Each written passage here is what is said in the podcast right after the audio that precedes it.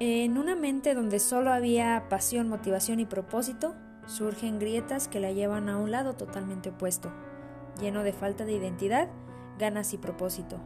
En un lugar donde solo hay obscuridad, surge la nueva temporada de Derribando Murallas. En esta temporada están plasmados muchos de los sentimientos y emociones por los que pasamos cuando estamos viviendo en la oscuridad de la tristeza, el dolor y la pérdida.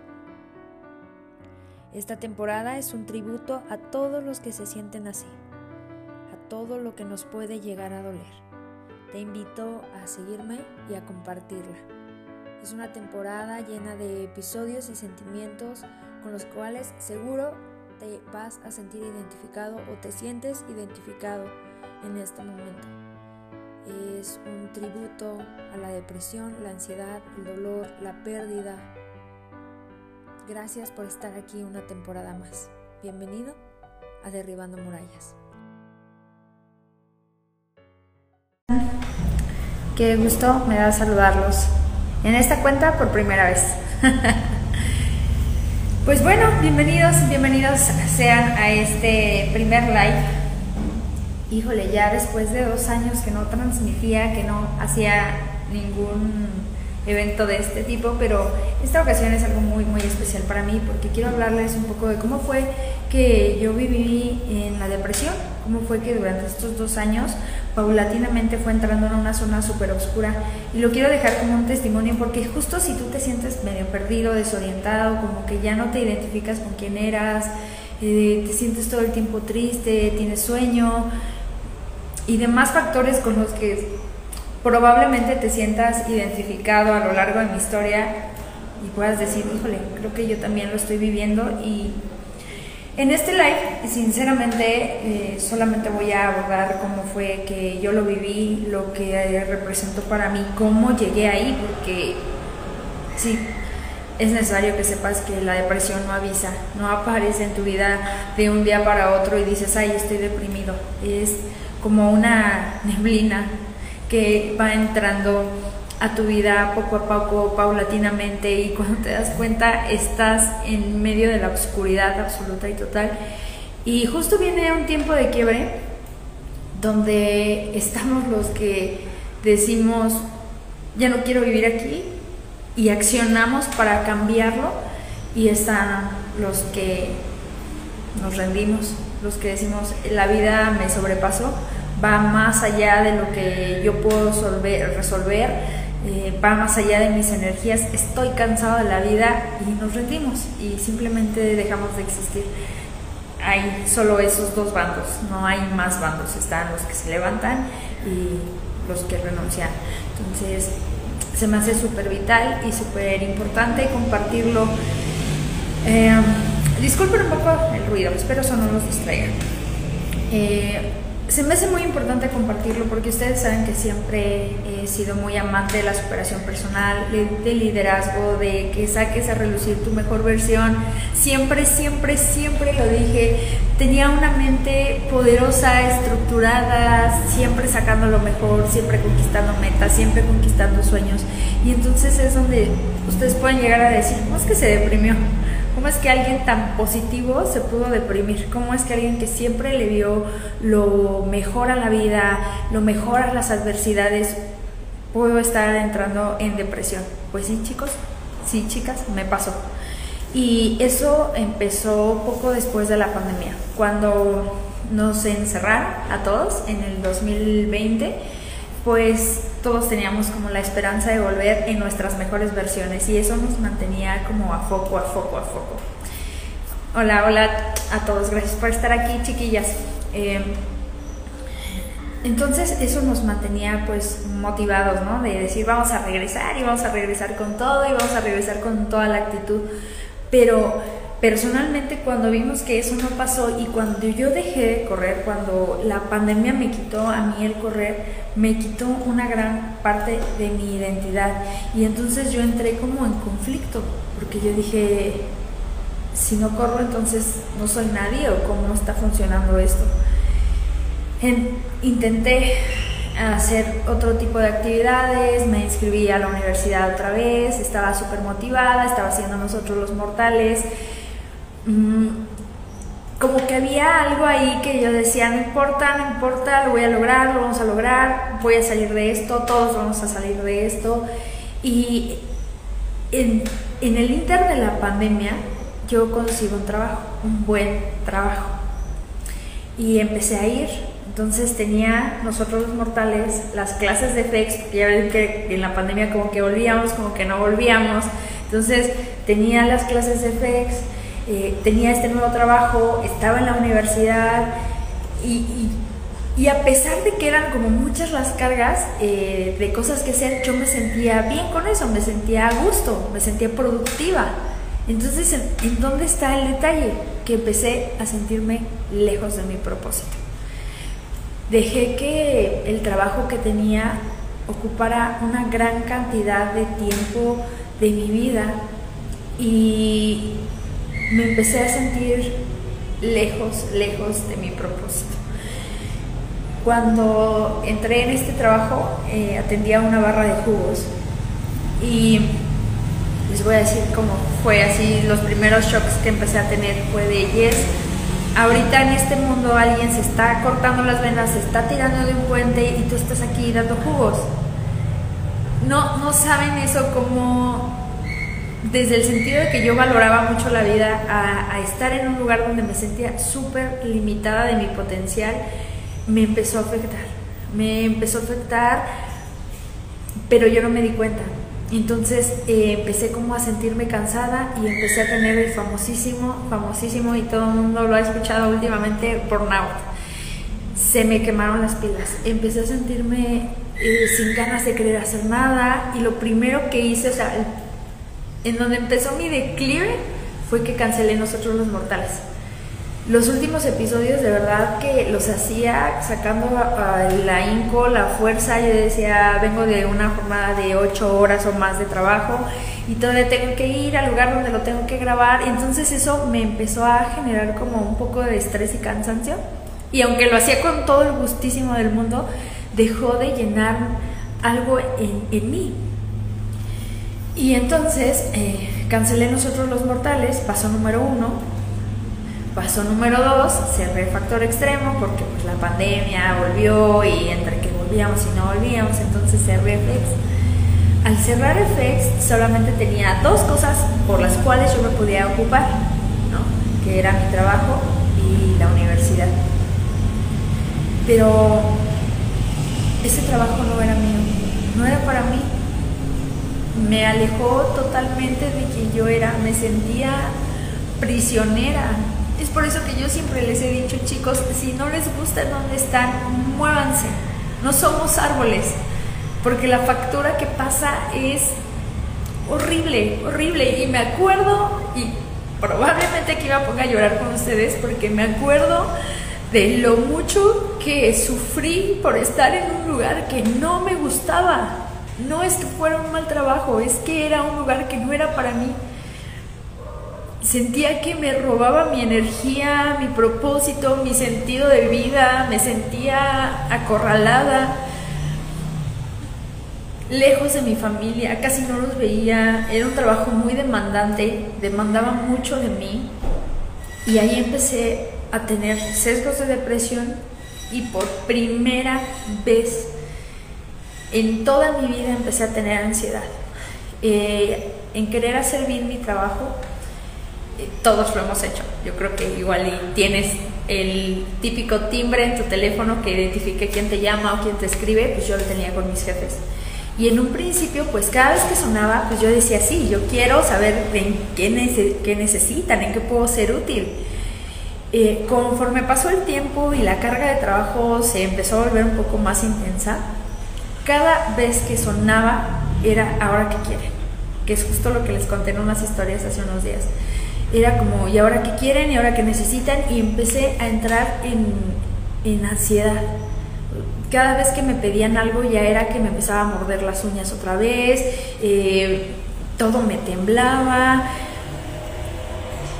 ya no tenía esas ganas de querer levantarme, me molestaba tan solo pararme para ir a trabajar, decía, no puede ser que tenga que ir a ese lugar que detesto. Y me decía mi marido, porque es algo que yo digo mucho, el trabajo dignifica. Y eso es verdad. todo trabajo dignifica, chicos. Pero cuando no es para nosotros se nos vuelve la carga más abrumadora y más pesada. Me iba muy temprano, regresaba muy tarde, no descansaba ningún día, no lo veía reflejado como en mis ingresos.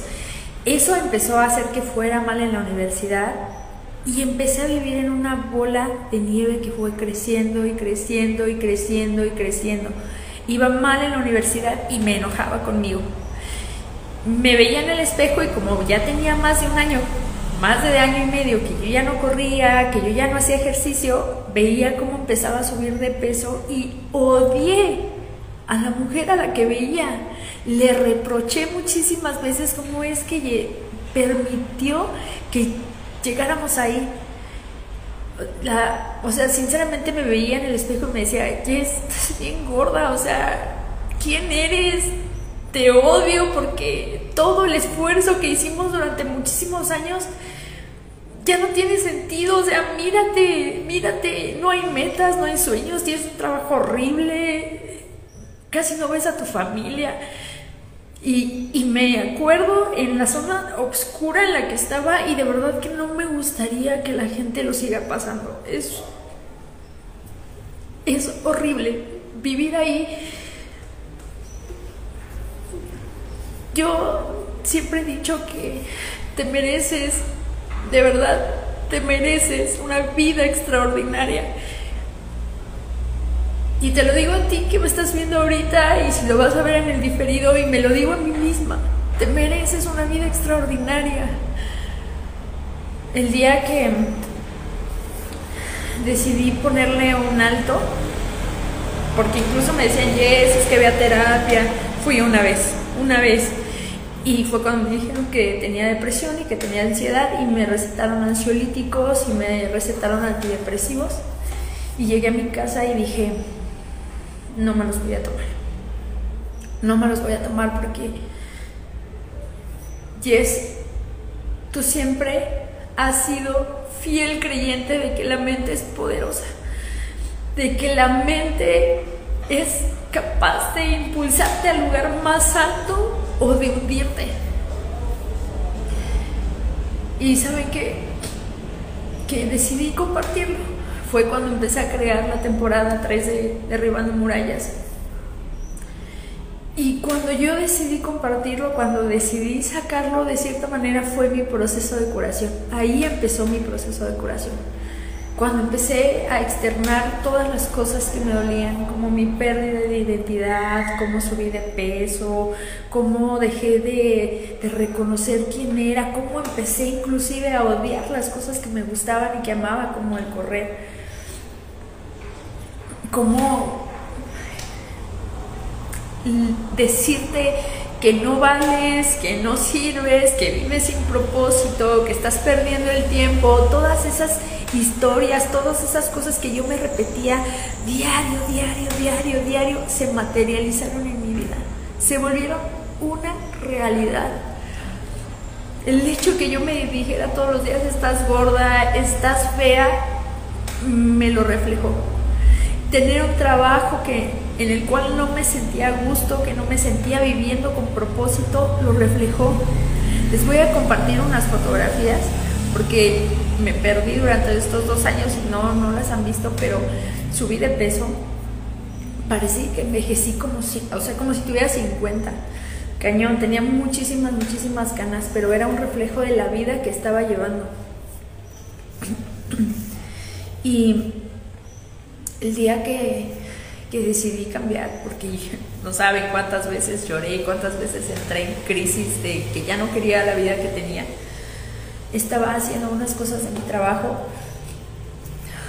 y, y me acuerdo que incluso estábamos teniendo como una charla que yo en el estado en el que yo tenía, con una charla con mi jefa, donde yo sentía como ya muy invasivo, donde ya estaba hasta acá.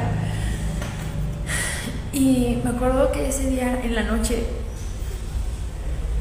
y este poquito, fue en septiembre, o sea, en septiembre, dije, ya no más, ya no más, ya no quiero vivir así, no quiero esta vida, Porque incluso mi esposo me gritaba, Yes, no sé quién eres, te desconozco, pero necesito que salgas de ahí.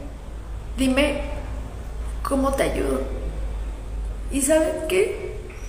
Que cuando estamos deprimidos no recibimos la ayuda o que nos digan,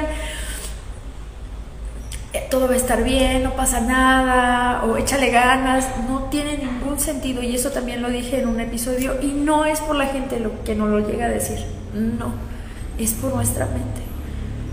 Nuestra mente está en un estado de victimismo absoluto y total. A los depresivos nos encanta el victimismo. Nos encanta saber que somos los que más sufrimos en el mundo y que no hay nadie que sufra más que nosotros. Y es por eso que a veces no dejamos que la gente nos ayude. Y no podemos ser salvados de otra manera. Necesitamos ser nosotros los que demos el primer paso. Por eso se me hace súper imperativísimo compartirles cómo me sentí. Nadie puede salvar a alguien que no quiere ser salvado. Tenemos que empezar por nosotros. Tenemos que ser nosotros los que demos el primer paso. Otra cosa que también tenemos los que nos deprimimos y que se me hace súper vital que lo sepan, es que nadie se da cuenta. En mi trabajo nadie, nadie, nadie sabía. En mi familia nunca se enteraron. Porque no lo dices, porque la vida va bien, porque le estás echando ganas. Muchos depresivos somos callados. Hasta que, ¿saben qué pasa? el depresivo se rinde. Y luego nos preguntamos, pero ayer lo vi, ¿cómo es que hoy ya no está? Pero la semana pasada estaba bien. Es que en realidad muchos depresivos no lo cuentan. Y por eso no te das. O sea, si eres externo, ni cuenta te das. ¿Y saben qué es una veracidad absoluta y por qué se los digo con tanta certeza? Porque cuando yo compartí el primer episodio de, nosotros, de, en Derribando Murallas de la temporada de Viviendo en la Oscuridad, cuando yo compartí el primer episodio, ya llevaba como un mes tratando de sanarme. Un mes. O sea, yo bien me pude haber muerto un mes antes o pude haber salido adelante. Pero yo elegí compartirlo. Y el día que yo publiqué, no saben la cantidad de mensajes que entraron a mi bandeja. No tienen una idea de todos los mensajes de apoyo que recibí el día que lo publiqué. ¿Y saben qué? Si yo hubiera sido una persona que hubiera elegido el suicidio, esos mensajes hubieran llegado tarde. Porque cuando los necesité, cuando realmente necesitaba de alguien, no estuve. No estuvieron. No estuvieron. Y no saben cómo, eso también cómo me dolió, ¿eh? Eso me pegó así bien cañón en el ego porque de una u otra manera yo siempre estaba para las personas. Y me la vivía compartiendo y me la vivía haciendo y tenía una página de Instagram con 16 mil seguidores. ¿Y, ¿Y para qué? O sea, ¿cuál era el sentido? Si al final tantas porras que yo eché por allá cuando realmente yo las necesitaba de vuelta, nadie se preguntó, ¿por qué está desaparecida? Oye, ¿estás bien? Oye, ¿por qué no te has conectado? Oye, ¿todo bien con tu vida? O sea, ni siquiera, ni siquiera los que me escribían así bien machín diario, diario, diario, de hola, ¿cómo estás? Y guerrera y te apoyo y bla, bla, bla, bla, bla. No la sabemos todos. Y eso me hirió en su momento. Ahorita entiendo que cada quien vive sus propias batallas y todos estamos viviendo nuestras propias guerras y, lo veo desde una zona emocional más sana, más estable y lo sigo amando igual que siempre. Pero cuando estaba en la oscuridad lo necesité. Y cuando publiqué el primer episodio de Derribando Murallas, no saben la cantidad de mensajes que recibí de yo estoy contigo. Otra cosa triste también es que a la gente no le gusta que hablemos de la depresión Siempre que hablamos de tristeza, depresión, la gente huye, huye de esos estados. Ustedes deberían de ver la cantidad de reproducciones que tienen las otras dos temporadas. Es impresionante. Pero cuando hablamos de tristeza, cuando hablamos realmente de corazones heridos, vivimos en un mundo que de repente sí se porta bien antipático, bien antisocial. Y es en estos momentos donde de verdad, de verdad, de verdad necesitamos hacer más comunidad. Por eso no me voy a cansar de ayudar a las personas. Viví en una zona súper oscura, terrible, terrible, terrible, terrible, terrible. Llegó un momento donde en serio la muerte me coqueteaba. A mí, ¿pueden creerlo? A mí a mí que tengo tatuado el no me voy a rendir nunca, por amor a la vida cada día como si fuera el último. A mí la muerte me coqueteaba. Porque yo decía, ¿saben que estoy hasta la, ya saben? De esta vida de levántate y lucha, levántate y lucha, levántate y lucha, e inténtalo otra vez, inténtalo otra vez. La vida requiere esfuerzo la vida requiere ganas. La vida requiere que te sientas aguerrido, poderoso, incansable. Si no estás en ese estado, estás frito. Frito, frito. Y entonces la gente dice, muchas personas renuncian. Y yo no quiero que renuncien. No saben la cantidad de veces que últimamente me ha llegado alguien de, oye, mi vecino se suicidó. Oye, mi vecina, mi prima, y cada vez que pierdo a alguien, o sea, ni siquiera los conozco. Pero me duele. Me duele. Porque yo digo, si me hubiera dejado ayudarlo, hacerle sentir que me siento empática con su dolor. Tal vez por eso yo me deprimí, porque estaba viviendo en una zona donde no me sentía productiva, no me sentía viviendo en propósito. No vivir en propósito en serio que te aniquila. Tienen que encontrar su propósito en esta vida y vivirlo con fervor y vivirlo con ahínco. Y mi propósito siempre, siempre va a ser que salgas de los desiertos más oscuros. Pero irónicamente tenía que vivir uno bien para poder entenderlos, para poder ayudarlos. Algo bien peculiar es que estaba escribiendo un libro antes de la pandemia que justo hablaba de la depresión, de, la prevención del suicidio, de cómo llevar tu vida a un nuevo nivel y ser poderoso y ser indestructible y ser aguerrido y ser imparable. Pero ¿saben qué? Lo estaba dando desde una zona en la que estaba y donde yo veía a los demás, ah, estás deprimido, yo estoy acá arriba en la zona súper segura, en la zona súper chingona, te voy a enseñar cómo se hace, pero no sentía esa, eh, ese em, sentimiento empático realmente de decir, ¿sabes qué? Yo pasé por eso, sé cómo se siente y sé cómo salir de ahí. Que es justo lo que voy a empezar a compartir en esta cuenta. ¿Cómo salir de ahí? ¿Cómo vamos a salir de las zonas depresivas? ¿Cómo vamos a salir de las zonas de ansiedad? ¿Cómo vamos a salir del burnout? ¿Cómo podemos hacer un cambio radical en nuestras vidas, pero un cambio con conciencia y poderoso? Porque sí, sí te mereces la vida que sueñas.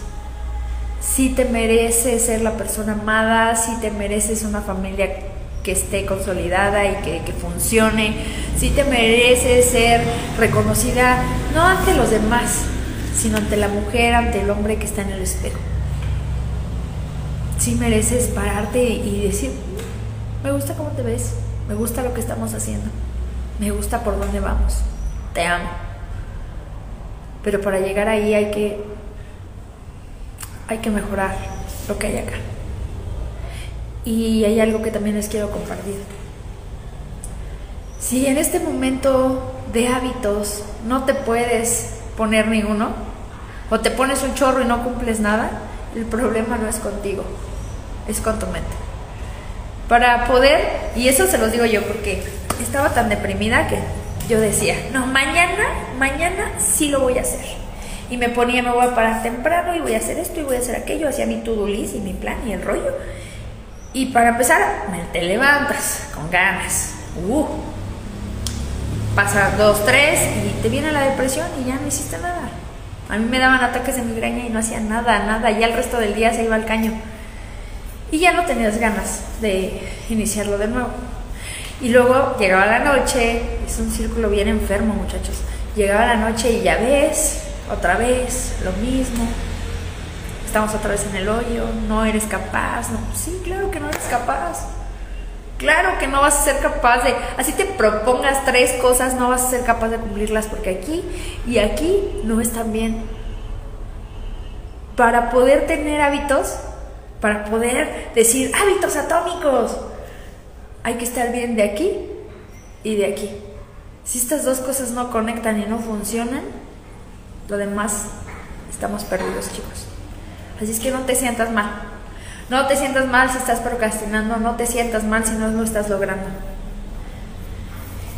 Por primera vez después de mes y medio, estoy empezando a implementar hábitos en mi vida. Nuevas cosas, como levantarme temprano. Y no estoy haciendo muchas cosas, chicos voy despacio. Primer paso, levantarme temprano. Cuando domine ese, probablemente me ponga otro. Y los hábitos son porque te gusta hacerlos. No por lo que los demás te digan. O obligarte. Este día lo tengo que cumplir, y este día lo tengo que cumplir, y este día lo tengo que cumplir. No. En cuanto te quieras implementar hábitos es porque ya estás sano, ya estás bien, ya estás listo y es despacio. Y es consentido. A ver, ¿por qué me quiero levantar temprano? Ah, yo, yo Jessica Caballero, elegí levantarme más temprano. ¿Por qué? Porque me da tiempo de hacer mi devocional, de hacer mi conexión con Dios, porque creo fervientemente. Él me sacó de las tinieblas definitivamente porque puedo llevar a pasear a la perra temprano, entonces también mi perra se merece una vida de calidad, entonces ella y yo nos podemos ir a, las montañas y disfrutar el amanecer, llegar con energía, preparar mi lunch, me va bien levantarme temprano. Así, lo que te vayas a proponer hacer es porque te va bien, pero no va a suceder mientras estés deprimido, no va a suceder mientras estés en la oscuridad. Hay un episodio de, de Nosotros los Mortales, de Derribando Murallas, perdón, que justo habla sobre la mente, el estado de la mente, y se llama una mente, una mente muerta. Y así es, así se siente una mente deprimida, como si estuviera en la neblina, como si estuviera en la oscuridad, como si no pudiera ser capaz de encender la luz. Yo lo veía bien lejos, chicos. Ayer les compartí un reel de lo lejos que yo veía volver. Que decía, no, la Jessica de antes ya jamás va a regresar. Y saben que sí regresé, pero remasterizada, porque aprendí muchísimo en mi tiempo de depresión, aprendí muchísimo en el tiempo en el que me perdí. Descubrí cómo volver sin medicina y estoy dispuesta a enseñarte cómo volver. Te mereces, de verdad. Como siempre les digo, una vida plena espera por ustedes. Y lo más hermoso, se tienen que levantar para salir a conquistar sus sueños. Tiene que ser una realidad. No nos demos por vencidos. Sé que esas zonas son oscuras, Sé que esas zonas son tiniebla.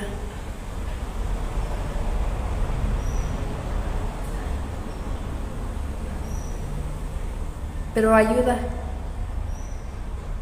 a ser mejor, a sacar a reducir tu mejor versión.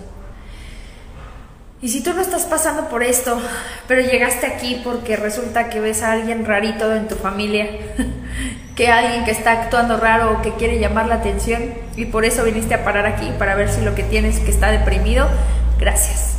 Gracias por preocuparte por él. Y mi cuenta te va a ayudar muchísimo a que seas más simpático y el contenido que voy a compartir a partir de ahora te va a ayudar muchísimo a que lo ayudes a salir adelante. No se rindan Jamás. Luchemos, aunque la vida es complicada, aunque la vida es difícil, vale 100% la pena. Solo quiero decirles que sean atentos con sus estados de ánimo, con sus emociones. Pónganse atención. No te das cuenta cuando te deprimes. Simple y sencillamente aparece y te destruye la vida. Pero yo sé que tú eres más guerrero. Yo sé que tú te vas a levantar. Y yo sé que tú tienes las ganas de luchar. Y aquí estoy yo para ayudarte. Sin más ni más, te doy la bienvenida a esta nueva cuenta. Espero te quedes. Espero ver brillar tu mejor versión a mi lado.